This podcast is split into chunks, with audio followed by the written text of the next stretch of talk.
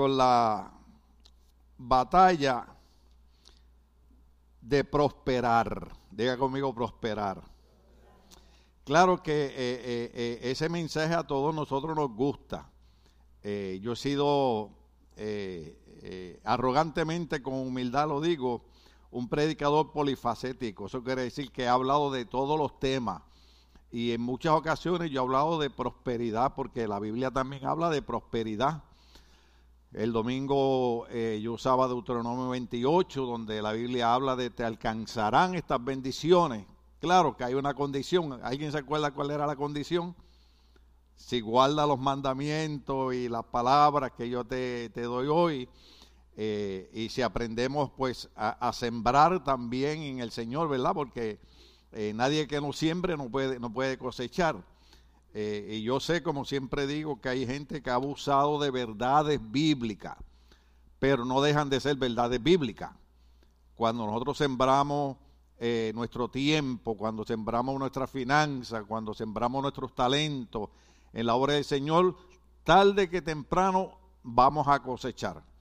Pero si no sembramos, no vamos a cosechar nada. Y, sé que han habido, ¿verdad? Eh, predicadores y personas que han abusado de una verdad de la prosperidad para enriquecerse.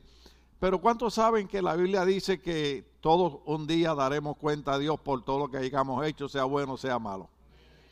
Entonces nosotros procuremos dar cuenta a Dios por, ¿verdad? por hacer las cosas en el debido orden. Por ejemplo, mi posición como pastor no debe ser eh, traer gente a la iglesia para quitarle dinero. Pero debe ser mi responsabilidad enseñarle a la gente que la única manera que podemos prosperar financieramente es cuando invertimos nuestras finanzas en la obra del Señor. De hecho, eh, en el libro de Apocalipsis que estamos estudiando, vamos a llegar al punto que ya estamos ahí cerquitita, donde habrá un momento que el que no tenga la marca de la bestia no podrá comprar ni vender. O sea, va a llegar un momento que el dinero no va a funcionar, no va a servir.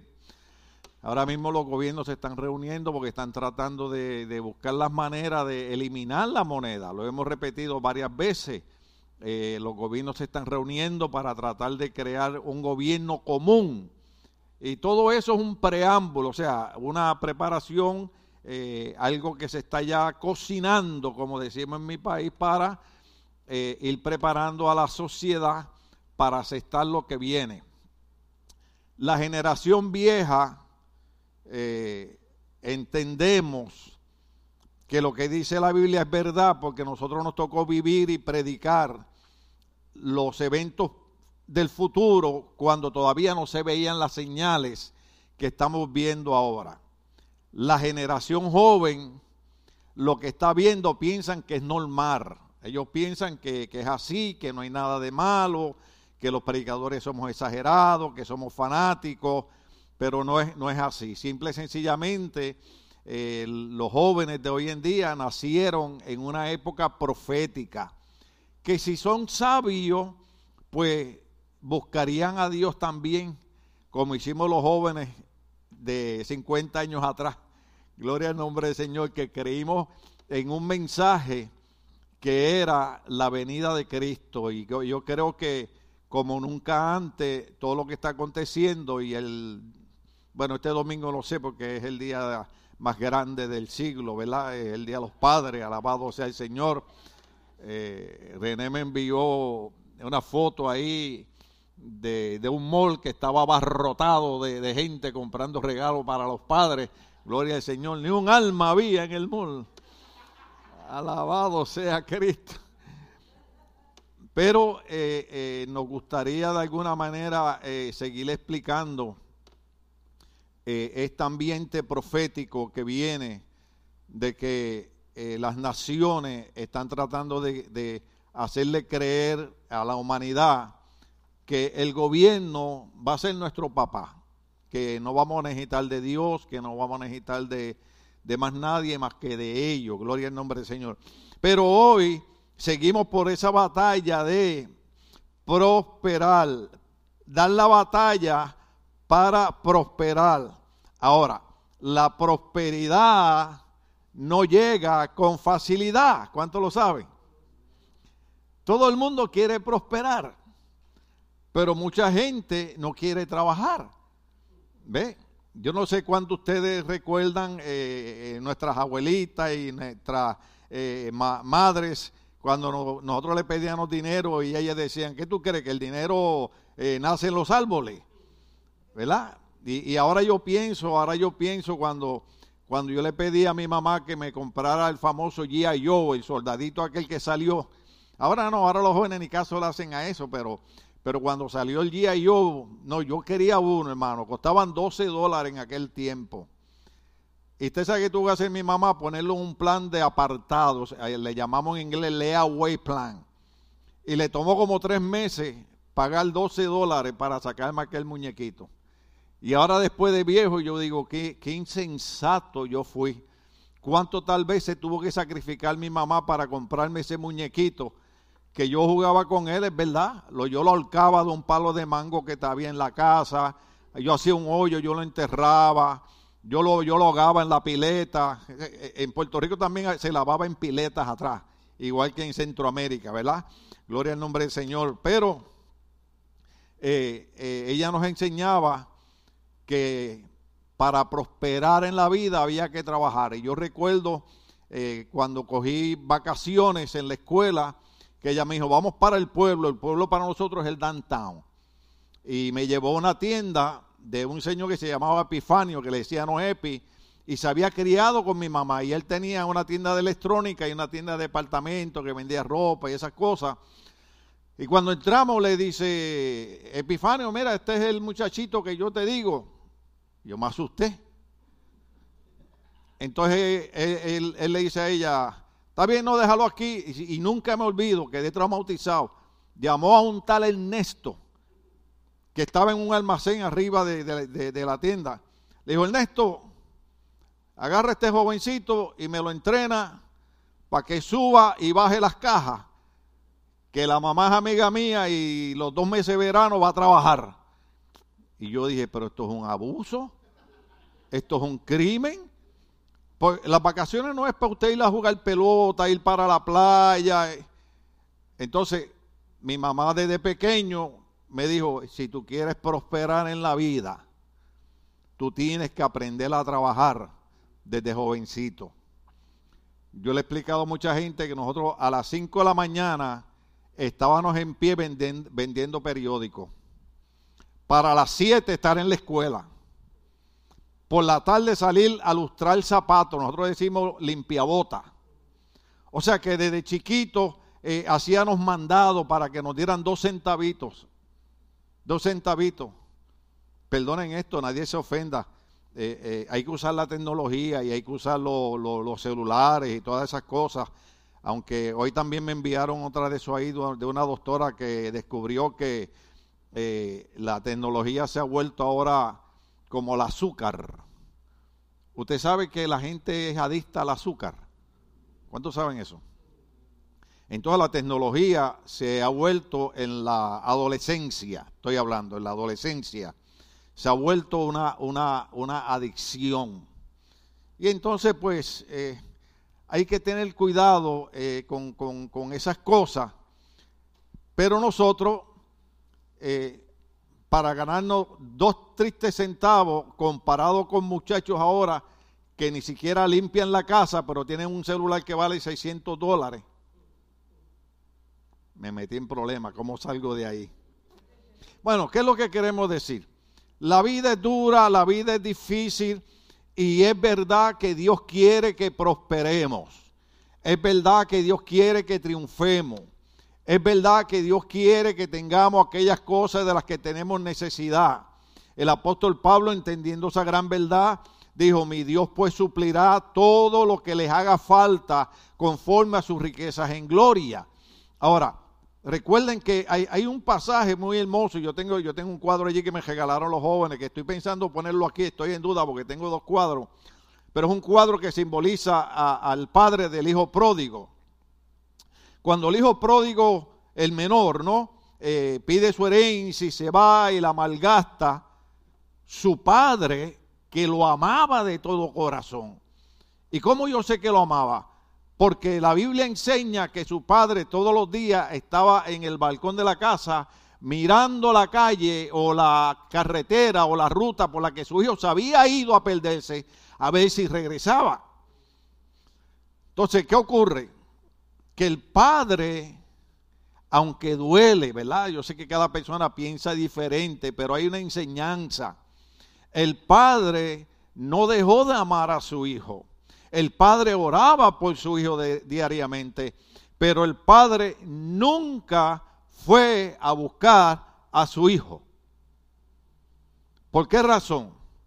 Porque el padre realizó y dijo, mis dos hijos no saben lo que me costó a mí levantar esta granja, levantar esta finca, tener estas vacas, tener todo esto. Ojo aquí, que muchos de nosotros hemos pasado por alto el sacrificio que le ha costado a nuestros abuelos y a nuestros padres, todos los que ellos tienen. Y muchos hijos que no han hecho nada heredan lo que le costó trabajo a muchos de nuestros abuelos y, bisabuelos y nuestros padres eh, y, todavía nos enojamos con ellos. Eh, yo sé que es una cosa bien, bien difícil porque eh, hay personas que se ven obligados a, por, por, ciertas razones, no, no los estamos criticando, pero hay personas que se ven obligados a, internar sus papás o sus abuelos en una casa de convalecencia. ¿Verdad? ¿Sí o no? Eh, mi esposa salió una vez de viaje eh, y yo me quedé solo en mi casa con Jacqueline. Y como Jacqueline trabaja, eh, lo que me daba de comer eran dos tostadas, las metí en la tostadora, dos, dos panes tostados y a las 10 de la noche me decía, da, voy a apagar las luces, apagar el televisor que nos vamos a acostar. Y un día yo dije, bueno, ¿qué es esto? ¿Una casa de convalecencia? Y yo, yo experimenté eso, yo dije, imagínate, si esto es ahora, cuando yo llegue a viejo, que me meten en una casa de convalecencia, que perdonen esto, yo sé que hay gente buena, pero la mayoría de las personas que trabajan en esos lugares no les importan nuestros abuelitos. Una de las cosas hoy le decía a mi nieto, porque me, me, muy triste, me dijo, me dijo, papá, ¿te acuerdas el amigo mío que vino al cumpleaños aquí a la casa? Su mamá murió el miércoles. Entonces yo empecé a explicarle, ¿verdad?, de, de, de, la honra de, de, uno poder enterrar a su mamá o a su papá. Y mi mamá murió de cáncer, pero mi mamá yo me la llevé para mi casa le di un cuarto. Mi mamá murió en mi casa, en mi cuarto, en mi cama y en el lado que yo dormía. Mi abuela murió en casa de mi tía. Mi tía murió en casa de mi sobrina. Costumbre de nosotros los hispanos. Ahora, recuerde que yo dije que no estoy criticando porque entiendo que hay a veces algunas razones válidas por las cuales personas se ven obligadas, especialmente en un estado como California, que el esposo y la esposa tienen que trabajar, pues eh, eh, ¿Cómo cuidamos? ¿Cómo cuidamos, verdad? Un ancianito, una ancianita. Pero si usted tuviera que hacerlo, por favor, busque un lugar con garantía, vaya a visitarlo, asegúrese que está bajo vigilancia. No vaya una vez al año a visitar a su, a su abuelito, a su abuelita, a, esos lugares, porque ahí, ahí, ahí se sufre. Ahí se sufre. A mí me ha tocado ir a, lugares de convalecencia, especialmente cuando Estefan y Jacqueline eran pequeñas. Eh, eh, parte del programa de la escuela era llevar eh, cositas a, a, los viejitos en casa de convalecencia y, verlos allí fue terrible. Quedé traumatizado con un muchacho que tuvo un accidente y perdió la memoria y llevaba 15 años en ese lugar y no sabía quién era la familia y la familia nunca lo habían encontrado. ¿Usted se imagina eso? Entonces, eh, eh, estas viejitas eh, y estos abuelitos que, que trabajaron, que lucharon, lo hicieron porque querían que nosotros aprendiéramos que aunque es la voluntad de Dios que prosperemos y triunfemos, pero tenemos que dar la batalla de luchar, trabajar para prosperar en la vida. Yo le voy a seguir a ustedes con el estudio. Tendrás que luchar para prosperar. Las riquezas están ocultas en lugares secretos. Los tesoros están ocultos en lugares oscuros. Sin una lucha nunca descubrirá las riquezas que hay en todo el mundo. Los hombres flemáticos, lentos y perezosos, ¿lo leo otra vez? Los hombres flemáticos, lentos y perezosos, no se vuelven ricos fácilmente. Esto ocurre porque se necesita una dura batalla para hacer que la tierra dé su fruto. Tienes que luchar para asistir a la escuela.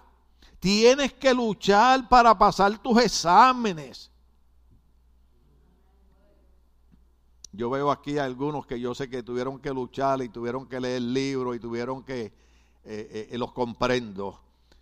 Dice, tienes que luchar para conseguir un buen empleo. Luego tienes que luchar para que te promuevan. Una vez más, tienes que luchar para emplear tu dinero con sabiduría. O sea, hay que dar la lucha para prosperar. El dinero no nace en los árboles. Eh, y esta expresión va a estar fea. El dinero no cae del cielo. Hay que estudiar. Hay que quemarse las pestañas, como decíamos en, mi país. Eh, yo elogio a, a, mi yerno, así le decimos al esposo de Stephanie, que ayer tuvo que tomar dos exámenes del Estado para convertirse en bombero, ¿verdad? Que acá le llaman firefighters, y pasó los dos exámenes. Eh, eh, y, de un montón de gente, un grupito reducido lo pasó.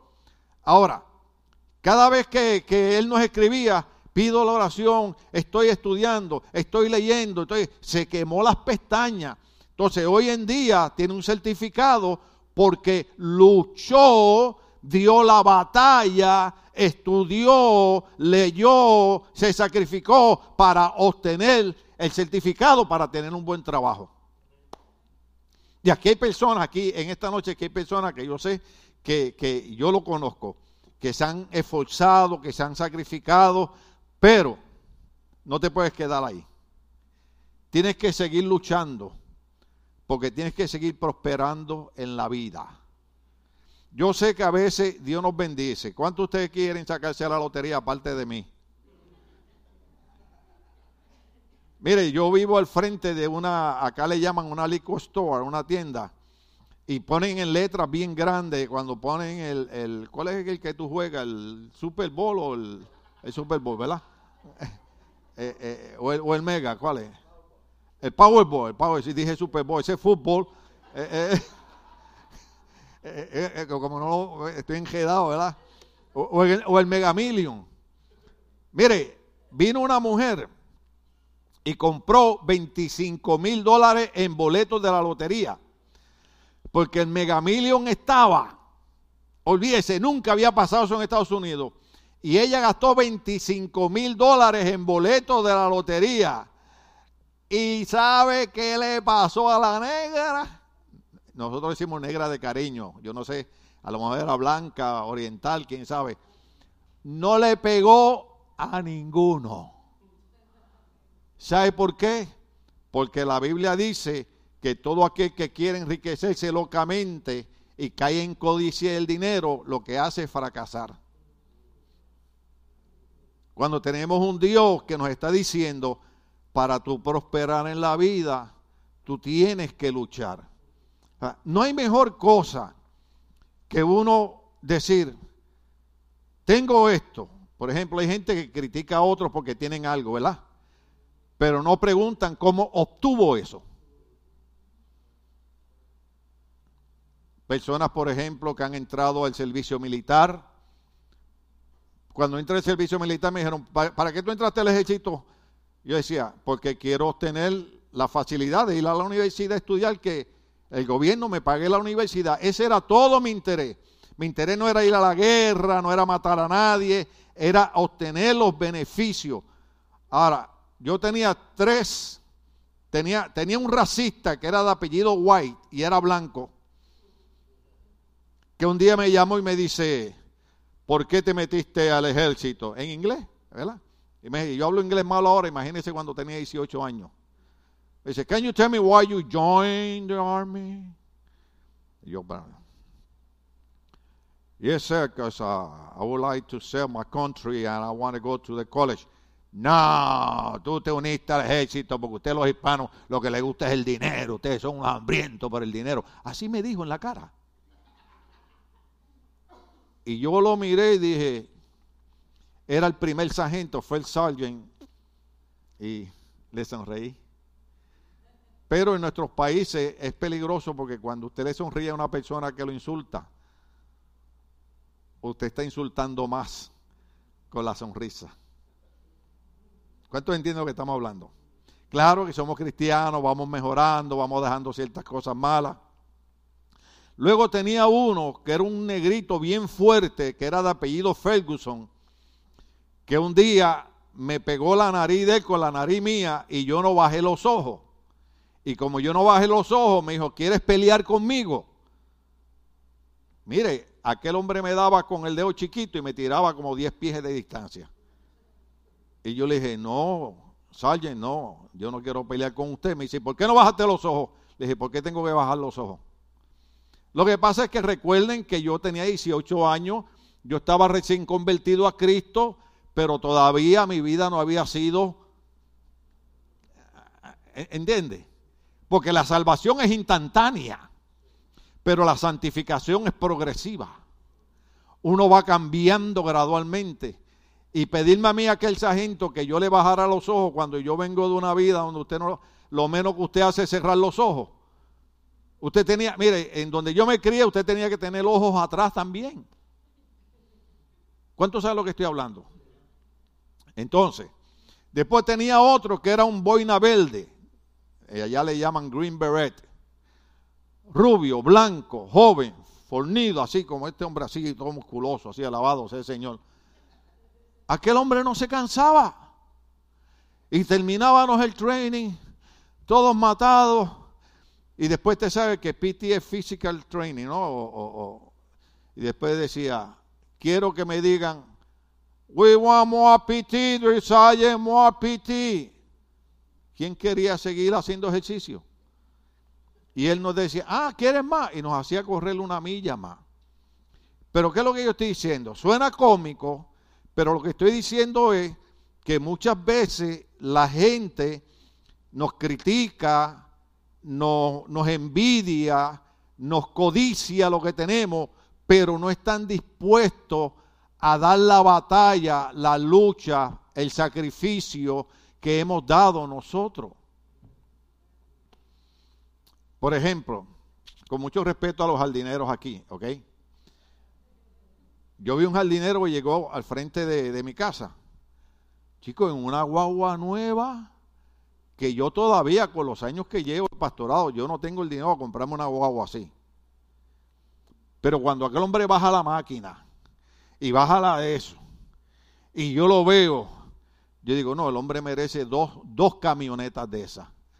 Porque usted lo ve en una guagua nueva, pero usted no lo ve. ¿Qué significa esto? sudando, trabajando. La gente en este país, ¿verdad? Nos critican, critican a los hispanos. Yo le estaba diciendo a alguien que eh, aún nosotros los puertorriqueños, que somos ciudadanos americanos, no crea que los americanos nos quieren mucho. Me estoy metiendo en problemas porque estoy en las redes sociales, pero a nosotros nos mastican, pero no nos tragan. Nosotros hemos pasado la misma discriminación que ha pasado cualquier eh, eh, centroamericano o mexicano o todos.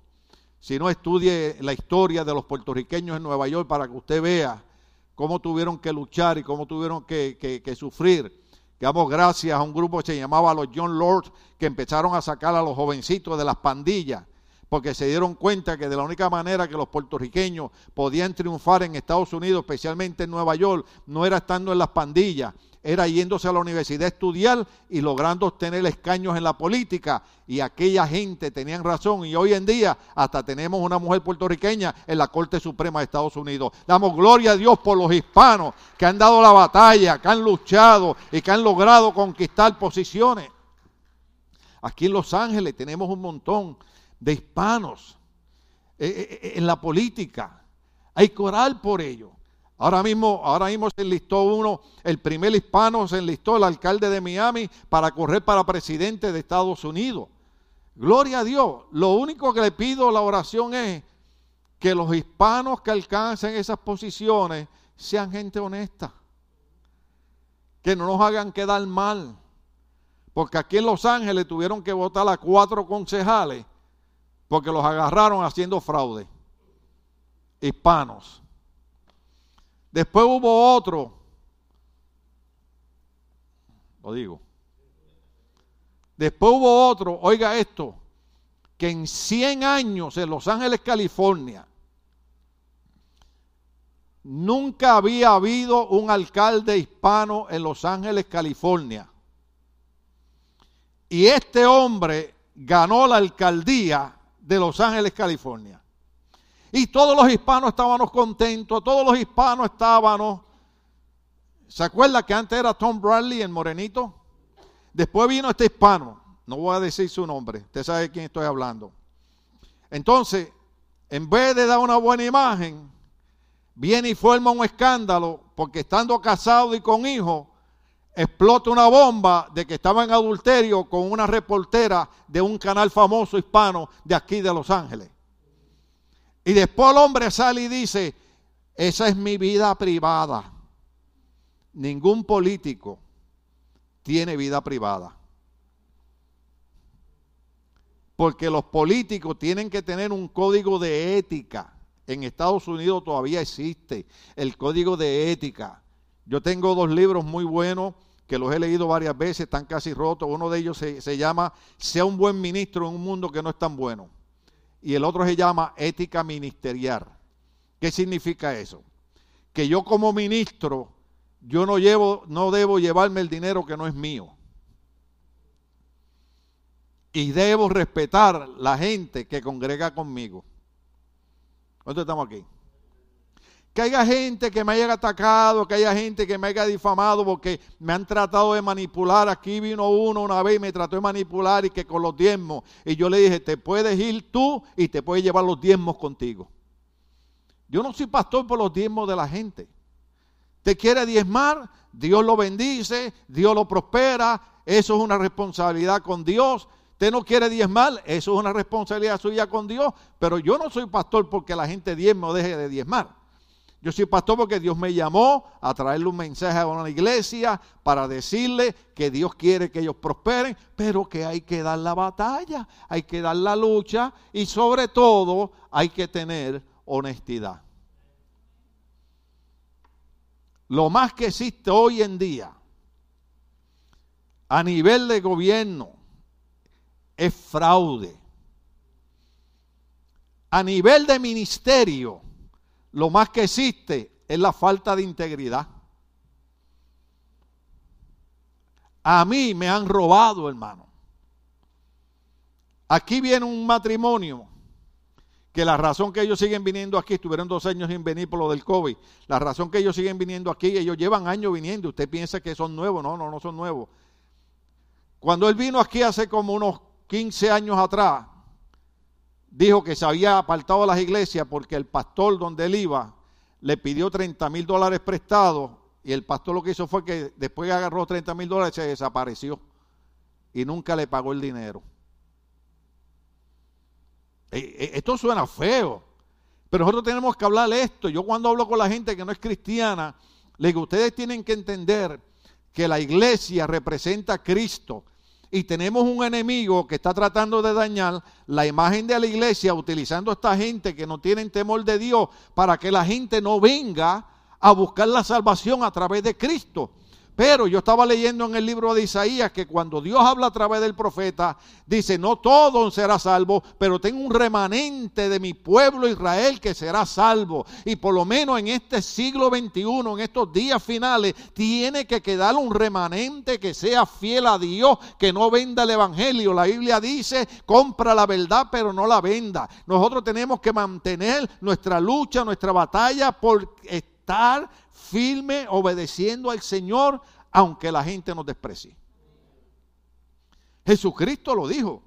Jesucristo dijo que hasta nuestros propios familiares nos iban a dar la espalda, nuestros propios familiares nos iban a odiar.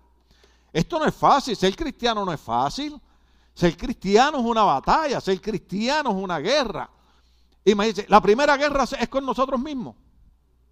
Yo les quería mandar una foto a los muchachos, pero no se las mandé. Pero eh, eh, eh, en la foto lo, lo que hice es que el primer enemigo mío soy yo. Porque yo tengo que luchar con mis emociones, tengo que luchar con mis sentimientos, tengo que luchar con las tentaciones, porque a veces que uno le dan ganas de matar a alguien. Sí. Luchar, luchar, por ejemplo, yo casi todos los días, casi todos los días, casi se me fue el tiempo. Sí. Casi todos los días tengo que recordarme que la Biblia dice, cuando tú des algo, no esperes recibir nada a cambio, porque eso hacen los impíos y los pecadores. Y digo, Señor, ¿por qué tú me recuerdas ese verso todos los días? Le voy a decir por qué. Porque yo he ayudado tanta gente en 33 años. Gente que entraron deprimidos por esas puertas, gente que entraron con caite, gente que entraron sin apartamento, gente que yo les ayudé dándole dinero para pagar la renta, gente que yo le ayudé dándole dinero para pagarle al abogado para arreglar los papeles de inmigración, gente que yo le ayudé para comprar medicina, gente que yo les ayudé cuando nadie daba un centavo por ellos y después cuando estuvieron bien, lo que hicieron fue irse de la iglesia hablando pestes de mí. Te dice, pastor, no diga eso, que está en las redes sociales. No es bueno que ya la gente oiga las verdades. Ahora, cada vez que vienen esas luchas, vienen esas tentaciones de pensar cómo la gente te paga, tienes que recordar que la Biblia dice, no esperes recibir nada a cambio. Entonces yo descubrí que eso es un secreto de Dios. ¿Sabe por qué es un secreto de Dios? Porque si yo hago algo bueno por ti y tú no me lo agradeces y no me lo pagas, como yo no estoy esperando nada a cambio, no me va a hacer ningún efecto. Pero el verso bíblico dice que nuestro trabajo en el Señor no es en vano. Es más, la Biblia dice que Dios es galardonador. ¿Sabe lo que es eso? Dios da un galardón, Dios da un premio a los que trabajan para Él.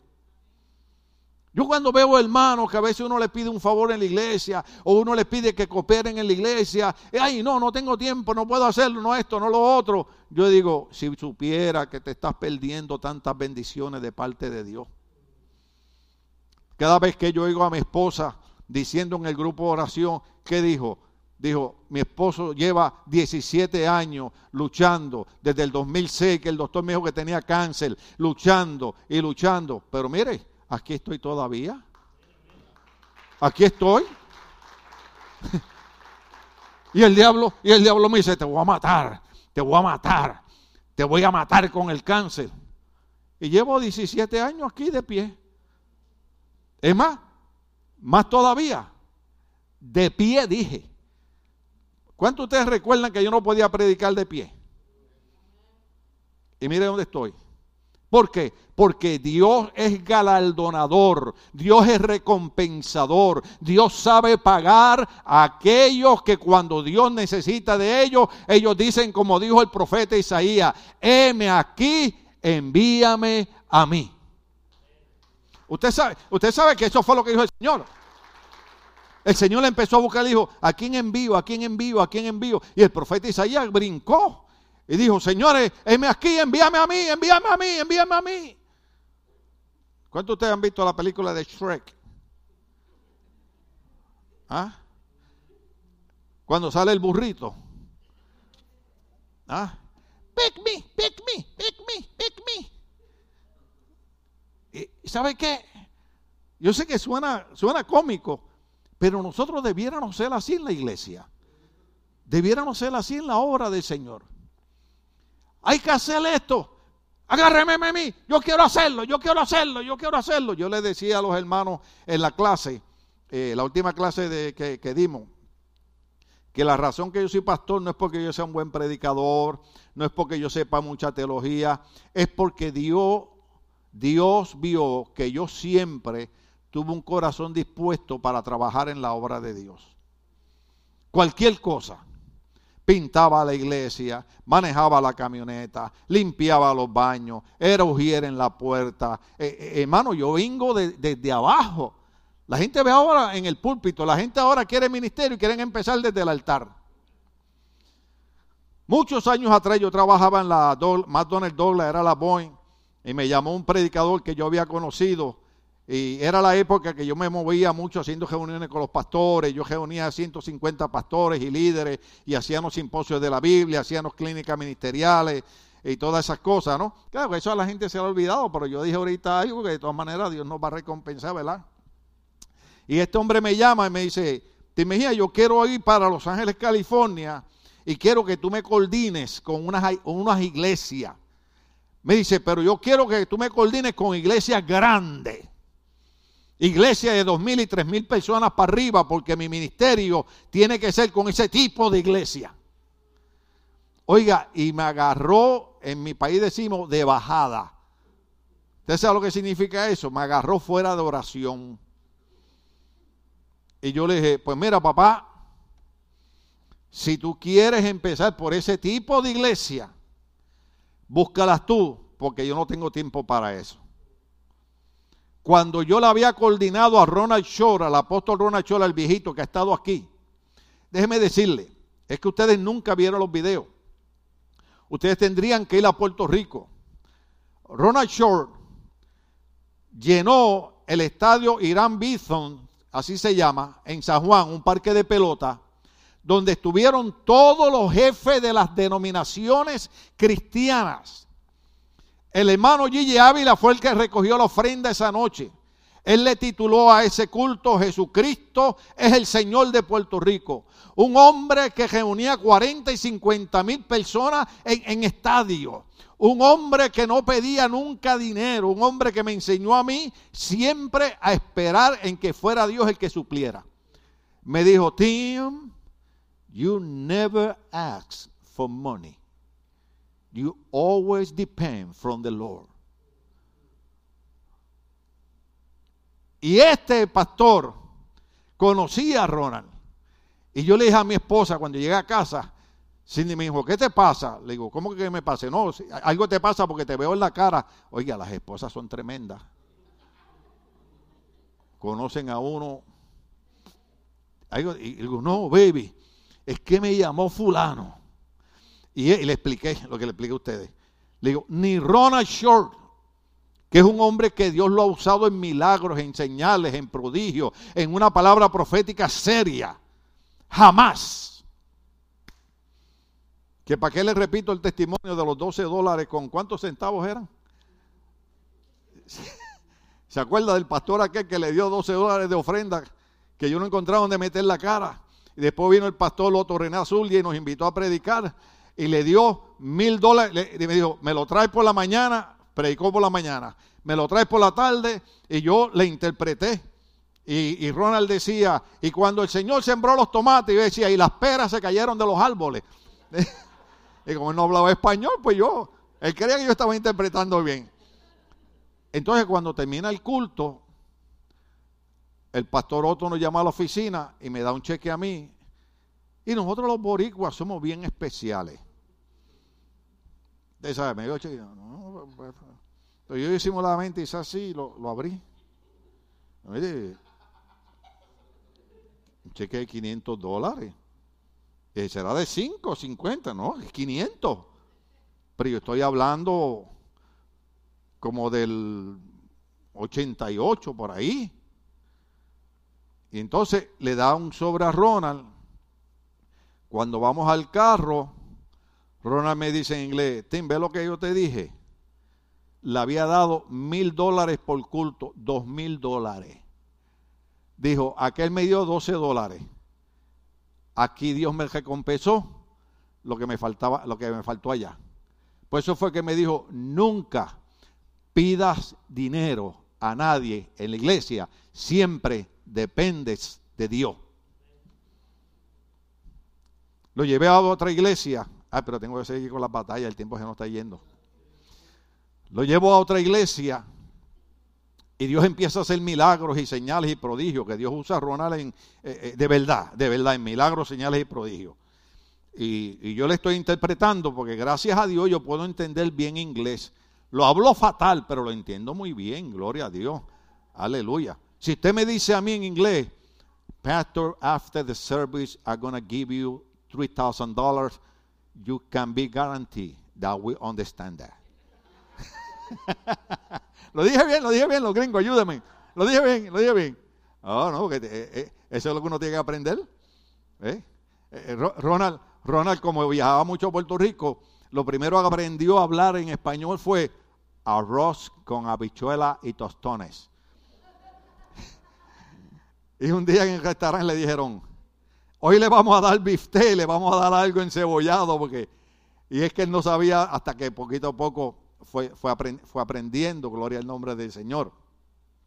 Entonces, yo lo llevo a, esta, a, esta, a esta iglesia, a, Ronald, ¿no? Donde, donde, donde él me enseña. Y él, y él me dice, siempre, Tim, siempre la razón de tú estar con nosotros es que aprenda. Entonces, termina el culto, Dios hace milagros, señales y prodigios, y el hombre le da la ofrenda a Ronald. Me la da a mí, me dice, toma, dale la ofrenda al americano. Me dice, dale la ofrenda al americano. Le digo, Ronald, here's the offering. Entonces viene Ronald y me dice, él habla bien pausado. Me dice, Tim, tell the pastor que esta ofrenda Él ya me la dio y es mía. Y como es mía, yo puedo hacer con ella lo que yo quiera. Y dile que yo se la quiero ofrendar a Él en su ministerio. Le digo, mira, el americano dice esto, esto, esto. Y le dio la ofrenda. Eh, nos fuimos. En el carro Ronald me dice, ¿Sabe por qué le regresé la ofrenda? Porque cuando te dio la ofrenda, el Espíritu Santo me habló y me dijo, no la reciba, porque cuando él vio la cantidad de dinero que estaba entrando en la ofrenda, él codició esa ofrenda y deseó no haberte traído porque la quiso para él. Y esa ofrenda no iba a ser bendecida. Y el Espíritu Santo le habló a Ron y Ronald le regresó la ofrenda. No, hay, hay veces que el dinero no te bendice. Por eso es que yo tengo problemas para traer gente aquí a la iglesia a predicar. Hay montones de predicadores, hay montones de cantantes y hay que traerlo. Muchos años atrás eh, eh, me quedé, tengo varias batallas que hablar aquí, pero estoy en la de prosperidad, pero todo esto tiene que ver. Varios años atrás estaba de, moda un cantante juvenil y yo tenía aquí muchos jóvenes y para aquí, para allá. Me dijeron, pastor, queremos invitar a fulano. Y le dije, no pierdan el tiempo. No, pastor, porque hemos... Ok, llámelo, invítelo. Lo llaman, lo invitan. Me dicen, pastor, ¿podemos hablar con usted? Sí. Me dice, el hombre nos está pidiendo Estoy hablando de como 15 años o 18 años atrás. El hombre nos está pidiendo 10 mil dólares por venir a ministrar a la iglesia, casi 17 años atrás. Y quiere hotel y quiere un carro rentado. Le digo, pues, como ustedes lo quieren traer, la iglesia no va a pagar eso, ustedes busquen el dinero de alguna manera y ustedes lo traen. No, pastor, le dijimos que no. ¿Qué usted piensa que es lo que yo estoy diciendo? ¿Dónde están aquellos hombres que oraban a Dios y subían a un altar a predicar, diciéndole a Dios, Señor, tú sabes cuánto yo necesito? Bendice la iglesia y toca el corazón de la gente, que la gente me bendiga de acuerdo a la necesidad que yo tengo. ¿Ve? Esto suena, esto suena feo lo que estamos diciendo, pero yo tengo un compromiso de educar la iglesia, de preparar la iglesia, de entrenar la iglesia, de enseñarle a la iglesia. Estamos en día donde los ministerios han perdido la integridad espiritual. Es más, Estoy leyendo el libro del doctor Quitín Silva que se llama Cuidado con los extremos. Y él es presbítero, eso es como decir supervisor de las iglesias pentecostales de Jesucristo en Queen, Nueva York. Pentecostal toda su vida. Y escribe un libro donde dice, hay montones de iglesias donde supuestamente los hermanos creen que es el Espíritu Santo que se está moviendo y es un espíritu de espiritismo lo que se está moviendo en la iglesia. Pero ¿qué es lo que le pasa al pueblo hispano? Porque el pueblo hispano no quiere un culto así como este. El pueblo hispano no quiere educación. El pueblo hispano no quiere leer un libro. El pueblo hispano no quiere escuchar. No, el pueblo hispano lo que quiere es profetízame, profetízame, profetízame, profetízame. Pero no quieren dar la lucha, dar la batalla para prosperar en su vida sin que le estén dando profecías falsas. ¿Creo en la profecía? Sí, claro. El apóstol Pablo dice, no menosprecie, no, no menosprecie la profecía, pero estudia, analiza si esa profecía es de Dios o no es de Dios. Cuando a ti te dan una profecía, tú tienes que pensar que Dios te dio cinco sentidos para que los use. Y hay, algo que se llama el razonamiento, ¿sí o no? Hay algo que hay que razonar. Imagínese que venga a mí alguien que me diga ahora y me profetice y me diga, Dios dice que te vaya tres años para el África y deja a tu esposa y tus hijos acá. Entonces yo vengo, saco el pasaje y mando al profeta para África. Pues es una locura. ¿Cómo un profeta va a decir a mí que yo deje mi esposa, mis hijos y esta iglesia maravillosa y me vaya tres años para África para que, para que me coman? ¿Cuánto estamos aprendiendo algo?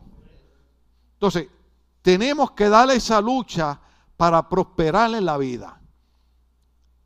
Esa lucha no solamente es para prosperar económicamente, esa lucha es para prosperar espiritualmente también. Hay que dar la lucha y que dar la batalla. Les voy a decir algo y no, no, no se lo crean mucho, pero acéptelo. Hoy usted dio una lucha maravillosa. Porque hoy es día de trabajo. Hoy es día que todos salimos cansados. Hoy es día que pudiéramos estar en la casa viendo televisión, pero decidieron venir a la iglesia. ¿Sabe qué hicieron? Dieron la batalla, dieron la lucha, porque quieren prosperar espiritualmente. Es de la única manera. No hay manera que prosperemos espiritualmente si no congregamos. No hay manera que prosperemos espiritualmente si no leemos el libro de Dios. No hay manera que prosperemos espiritualmente si no estudiamos en, un seminario, ¿verdad? Los que puedan. No hay manera que prosperemos espiritualmente si no vienen a escuchar a este loco que les predica a cada rato. ¿Cuánto estamos aquí? Entonces, hay que dar la lucha para prosperar. Marcos capítulo 4, verso 25, los muchachos lo tienen ahí, es el verso que va con eso. Dice, al que tiene, se le dará más. Al que no tiene, hasta lo poco que tiene, se le quitará. Usted conoce la parábola ya, ¿verdad? ¿Se acuerda la parábola del hombre que entejó el talento y, y se lo quitaron? ¿Por qué?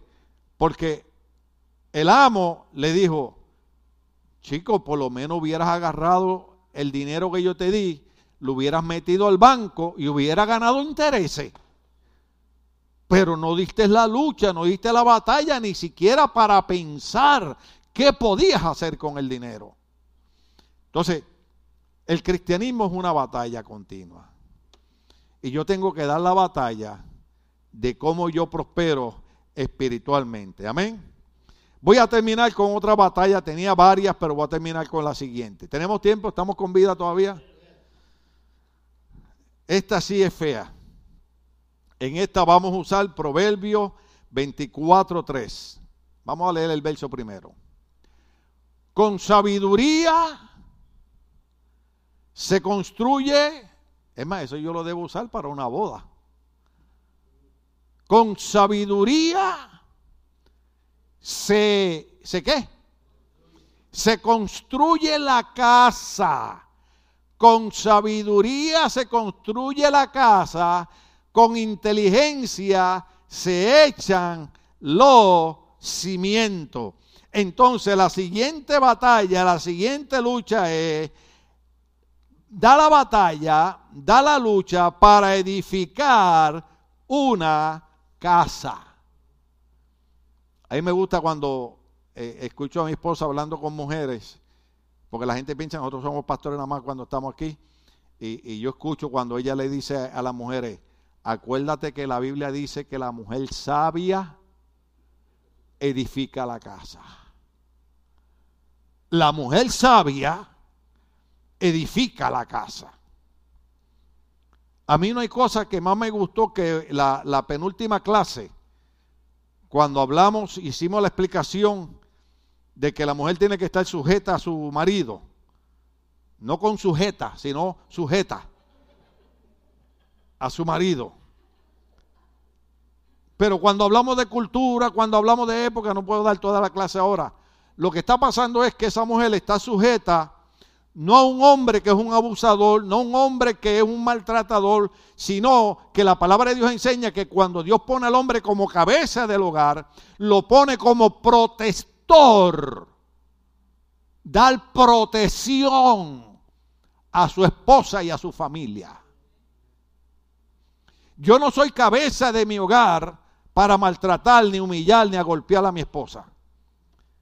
Mi esposa se sujeta a mí porque la Biblia dice que la esposa debe estar sujeta a su marido, pero la Biblia dice, pero el marido ame a su esposa tal como Cristo amó a la iglesia que se entregó por ella.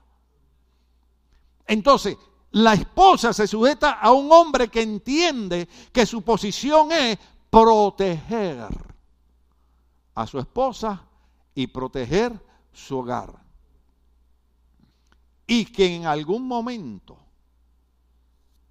¿cuántos ustedes han oído la expresión que la mujer tiene un sexto sentido? Lo tienen de verdad, ¿sabe? Ven cosas que nosotros no vemos. Y hay momentos en que tu esposa te va a tener que decir algo. Y usted sabe cómo somos los hispanos.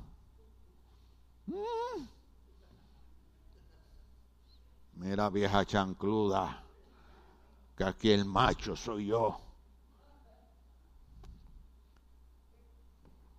¿Qué es un macho?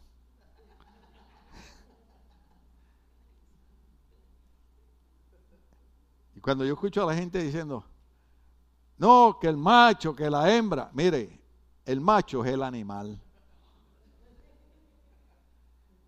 Y cada vez que el esposo dice, aquí el macho soy yo, la esposa debe reírse. ¿Es él mismo se está diciendo animal? ¿Eh? Porque es la cultura, yo entiendo que es la cultura, por eso yo trato de, de explicar lo más que puedo para ver si los podemos ayudar a prosperar en la vida y a edificar y a construir una casa. La mayoría de la gente no es dueña de una casa y nunca serán dueños de una casa convertirse en dueño de una casa es una lucha, pero vale la pena luchar. ¿Vale la pena qué? Luchar para llegar a ser el dueño de una casa. Con sabiduría se construye la casa. Con inteligencia se echan los cimientos. Déjeme terminarle con esto que va a ser arrogante, pero con humildad lo voy a decir. Yo he dicho un montón de veces que nosotros ya nuestra casa está, está, está salda, como va a estar la de ustedes también. Ahora, una vez, cuando yo compré la casa de Downey, un hombre que congregaba aquí, que, que, supuestamente quería sacarme de pastor y quedarse con la iglesia, y todavía yo sigo siendo el pastor por 33 años, dijo que yo había comprado la casa de Downey con el dinero de la iglesia. Y yo dije, ay bendito. Si yo fuera a comer con el dinero de la iglesia, estaría más flaco de lo que estoy. Entonces, el problema fue este. Quisiera mandarla a parar las redes sociales, pero déjelo ahí. Que la realtor mía, o sea, la que, la que me estaba haciendo el negocio de la casa, porque yo había comprado una casa en Long Beach que era, era la razón por la que yo trabajaba 12 horas diarias en la, en la McDonnell Douglas, para juntar el dinero para comprar la casa de Lombis. Claro, ahora una casa de 125 mil vale 700 mil, pero en aquella época yo la compré en 225 mil y, y, me tuve que fajar. Cindy trabajaba en una farmacia, yo trabajaba ahí. Compramos aquella casa, vendimos aquella casa y con el dinero que le sacamos a aquella casa, compramos la de Downey. Lo que la gente no sabe es que la casa de Downey, el banco se la había quitado a la gente porque no la había pagado. Entonces la casa valía como 425 mil dólares. Pero el banco la quería vender rápido y nos las dieron en 225 mil hace 25 años atrás. ¿Era la mano de Dios o no era la mano de Dios? Pero ya yo había vendido una casa. Cindy trabajaba, hacía buen dinero, yo trabajaba, hacía buen dinero y compramos. Entonces, la hermana de este muchacho era mi realtor. Y le dijo, si tú quieres difamar al pastor, vas a tener que buscar otra razón. Porque el problema es que yo tengo todos los documentos y todos los papeles de él en mis manos. Y yo sé de dónde salió todo el dinero para comprar la casa esa. ¿Cuánto estamos aquí? Ahora, lo que tenía que ser 30 años, porque con sabiduría se construye la casa. Con inteligencia se echan los cimientos. Lo que tenía que ser 30 años lo hicimos en 15. Ahora, ¿qué pasó? Déjeme aclarar aquí porque la gente piensa que yo estoy en contra de Disneyland. Yo no estoy en contra de Disneyland. Estoy en contra de la creencia loca que tienen ahora, ¿no? Pero si usted me paga la entrada, yo voy. Usted me paga la comida, yo voy. Alabado sea Dios, nadie dijo amén. Eso quiere decir que no voy para Disneyland hasta que Cristo venga. Bueno, de tal manera que Jacqueline casi nace en Disneyland. ¿Ustedes sabían eso? La doctora le dijo a mi esposa, tienes que caminar. Le dije, caminar es la cosa. Disneyland. Y nos fuimos para Disneyland. Oiga, qué cosa que para la iglesia tenemos problemas para venir y en Disneyland a las 9 de la mañana ya estábamos parqueados. Y salíamos cuando ya el security decía, the party is closed, you have to leave now. En la iglesia la gente está, ay Dios mío, que el pastor termine, que el pastor termine, que el pastor termine. Y allá Mickey Mouse que no ha hecho nada por nosotros Ahí estamos cogiendo detrás las orejas de él para que tratarnos con él. Oh, hermano. Y caminamos, y caminamos, y caminamos. Pues salimos a las 12 de la noche. ¿Cuántos han salido a las 12 de la noche de Disneyland? ¿Ah? Hasta la una, ¿verdad? Salimos. Llegamos a casa, todos matados, todos cansados. Nos acostamos. En lo que uno se acuesta casi las 2 de la mañana hermano, a las dos y media de la mañana, Cindy me dice, levántate. Eh, ¿Ah? Vamos para el hospital. ¿Cómo? Viene el baby. Ay, Dios mío. Yo desvelado. Nació aquí en el Hospital Memorial. Nació como a las ocho y algo a la mañana. Ya yo ni me acuerdo. Yo estaba que perdido, alabado ese Señor. O sea, yo no, yo, no digo que Disneyland sea malo usted la disfrutar.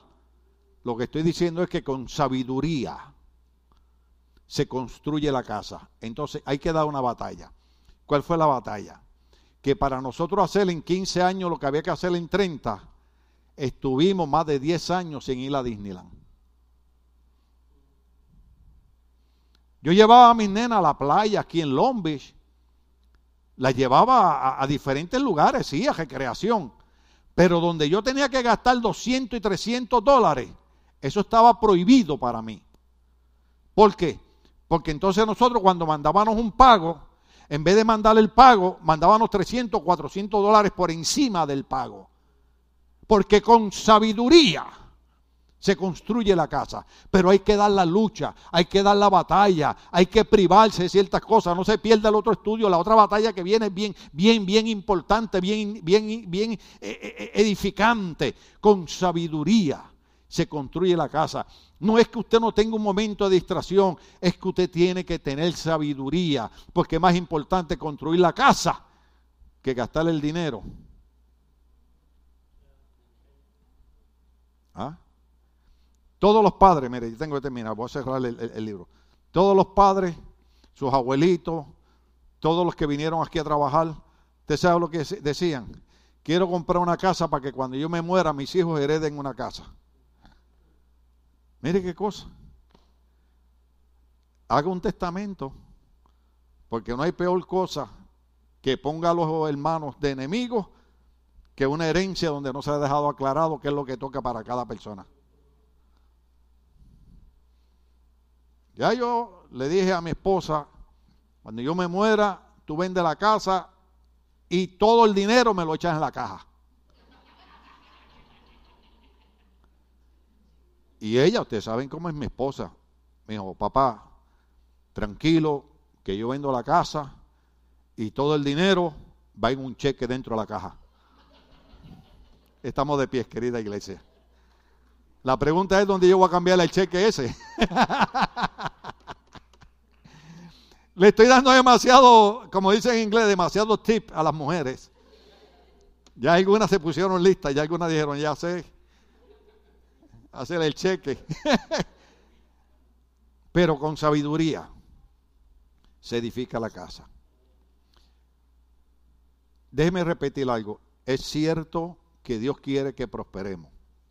Dios quiere que prosperemos humanamente, que tengamos nuestro carro, que tengamos nuestra casa, pero también quiere que prosperemos en nuestro matrimonio, quiere que prosperemos en nuestra familia, quiere que prosperemos en la relación con nuestros hijos, quiere que prosperemos en la relación con los hermanos en la iglesia, sobre todo quiere que prosperemos en nuestra relación con el Padre Celestial. ¿Ve? Pero para todo eso hay que batallar, hay que luchar. Y cuando usted esté orando, el libro Santiago dice, si alguno está falto de sabiduría, pídasela a Dios y Él se la dará abundantemente. No haga las cosas a lo loco.